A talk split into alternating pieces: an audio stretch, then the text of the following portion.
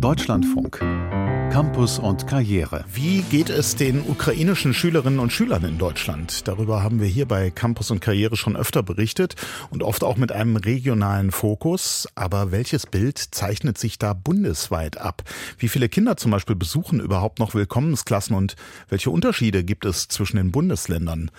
Meine Kollegin Josephine Walter ist dieser Frage nachgegangen und hat bei allen Kultusministerien in den 16 Ländern mal nachgehakt. Frau Walter, vielleicht mal zum Einstieg ganz grundsätzlich. Gehen denn alle ukrainischen Kinder, Schülerinnen und Schüler, Jugendliche, die jedenfalls im schulpflichtigen Alter sind und zu uns gekommen sind, auch in Deutschland in die Schule? Davon ist auszugehen, denn für ukrainische Kinder und Jugendliche gilt genauso wie für alle anderen auch die Schulpflicht. Wann die genau einsetzt, ist allerdings Ländersache. Das heißt, in einigen Bundesländern müssen die Kinder, sobald sie angekommen sind bzw. gemeldet sind, sofort in die Schule. In Bayern oder Rheinland-Pfalz setzt die Schulpflicht aber zum Beispiel erst drei Monate nach Ankunft in Deutschland ein. Haben wir also schon die ersten Unterschiede mit diesen Willkommensklassen? Da hat man ja in vielen Bundesländern versucht, den Einstieg ins deutsche Schulsystem so ein bisschen sanfter zu gestalten. Das heißt erstmal eigene Klassen für Geflüchtete.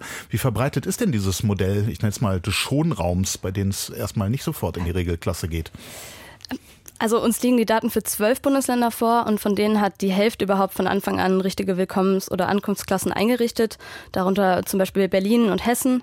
Die anderen sechs nehmen die Ukrainerinnen und Ukrainer dagegen direkt in die Regelklassen auf. Das machen dann zum Beispiel NRW und Thüringen so. Und wie läuft das dann da konkret?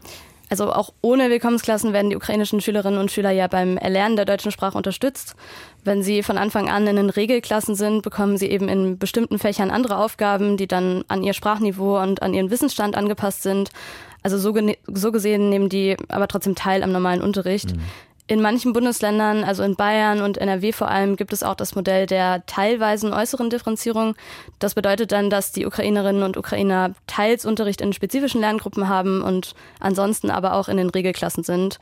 Vor allem in Fächern wie Sport und Englisch beispielsweise bietet sich dieses Modell vermutlich an, weil da die Sprachbarriere meistens keine so große Rolle spielt. Aber das heißt doch dann auch, dass die Schülerinnen und Schüler, die davon betroffen sind, manchmal bis in zu drei Klassen aufgeteilt sind oder unterwegs sind. Also Regelklasse, dann ukrainische Lerngruppe und vielleicht noch ukrainischen Fernunterricht. Ja und nein. Also grundsätzlich gilt, dass die Teilnahme am ukrainischen Unterricht in allen Bundesländern ergänzend und freiwillig ist. Ähm, inwiefern dann im Unterricht selbst auch überhaupt Raum, Zeit und Materialien zur Verfügung gestellt werden, hängt stark vom jeweiligen Bundesland ab. In den meisten Bundesländern, von denen wir Daten vorliegen haben, wird das nicht wirklich aktiv gefördert, aber eben auch nicht verhindert. Und dann gibt es ein paar wenige Bundesländer, die ein bisschen engagierter sind. Und was machen die anders? Oder also das, besser vielleicht sogar?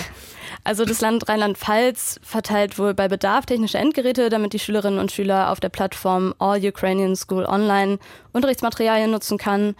Und in Hessen gibt es aktuell ein freiwilliges Unterrichtsangebot, das Sprach- und Kulturvermittlung in ukrainischer Sprache heißt. Daran nehmen etwa 3000 Grundschülerinnen und Grundschüler teil. Das ist dann so ein bisschen der Versuch, eben auch in Deutschland noch einen Bezug zur ukrainischen Sprache und Kultur für die Kinder herzustellen. Jetzt wissen wir ja, dass der Lehrkräftemangel generell schon ein Problem ist und natürlich auch nochmal verschärft wird oder ja, sich auswirkt, wenn wir eben 200.000 oder mehr ukrainische Schülerinnen und Schüler ins System einspeisen. Wie haben sich denn die äh, Bundesländer gewappnet dafür jetzt in diesem vergangenen Jahr? Naja, also Lehrkräfte kann man ja nicht hinzuzaubern, wenn es ja. grundsätzlich einfach zu wenige gibt. Es äh, sind natürlich ukrainische Lehrkräfte hinzugekommen, aber bei weitem nicht genug. Schätzungsweise sind bislang etwa 2700 neu eingestellt worden. Da ist aber noch ordentlich Luft nach oben, kann man sagen. In Bayern schätzt man, dass überhaupt nur ein Viertel der Lehrkräfte aus der Ukraine in Kontakt steht mit einer Schule in Deutschland. In vielen Bundesländern müssen eben geflohene Lehrkräfte sehr gute Deutschkenntnisse vorweisen und das ist für viele eine Hürde. Und um denen wiederum dann Deutsch beizubringen, fehlt eben auch oft das Personal. Hm, also eine weitere Baustelle für die Schulpolitik. Wenn Sie sich das jetzt äh, alles so ansehen, Sie haben mit den meisten Bundesländern ja Kontakt gehabt, ähm, wie würden Sie das einschätzen? Stolpern die Bundesländer so ähm, ein bisschen von einem Problem zum nächsten und hangeln sich da durch und hoffen, dass es irgendwas vorbeigeht? Oder kann man sowas wie eine echte Strategie dahinter erkennen? Also wenn man den Antworten der einzelnen Kultusministerien Glauben schenken mag, dann gibt es zumindest im eigenen Bundesland eigentlich kaum Probleme. Da heißt es dann, man habe alle Planstellen besetzen können, ergo man hat in Sachen Lehrkräftemangel wirklich alles im Griff. Das ist meiner Meinung nach bei so einer herausfordernden Aufgabe kaum möglich. Außerdem zeigen die Zahlen auch einfach etwas anderes.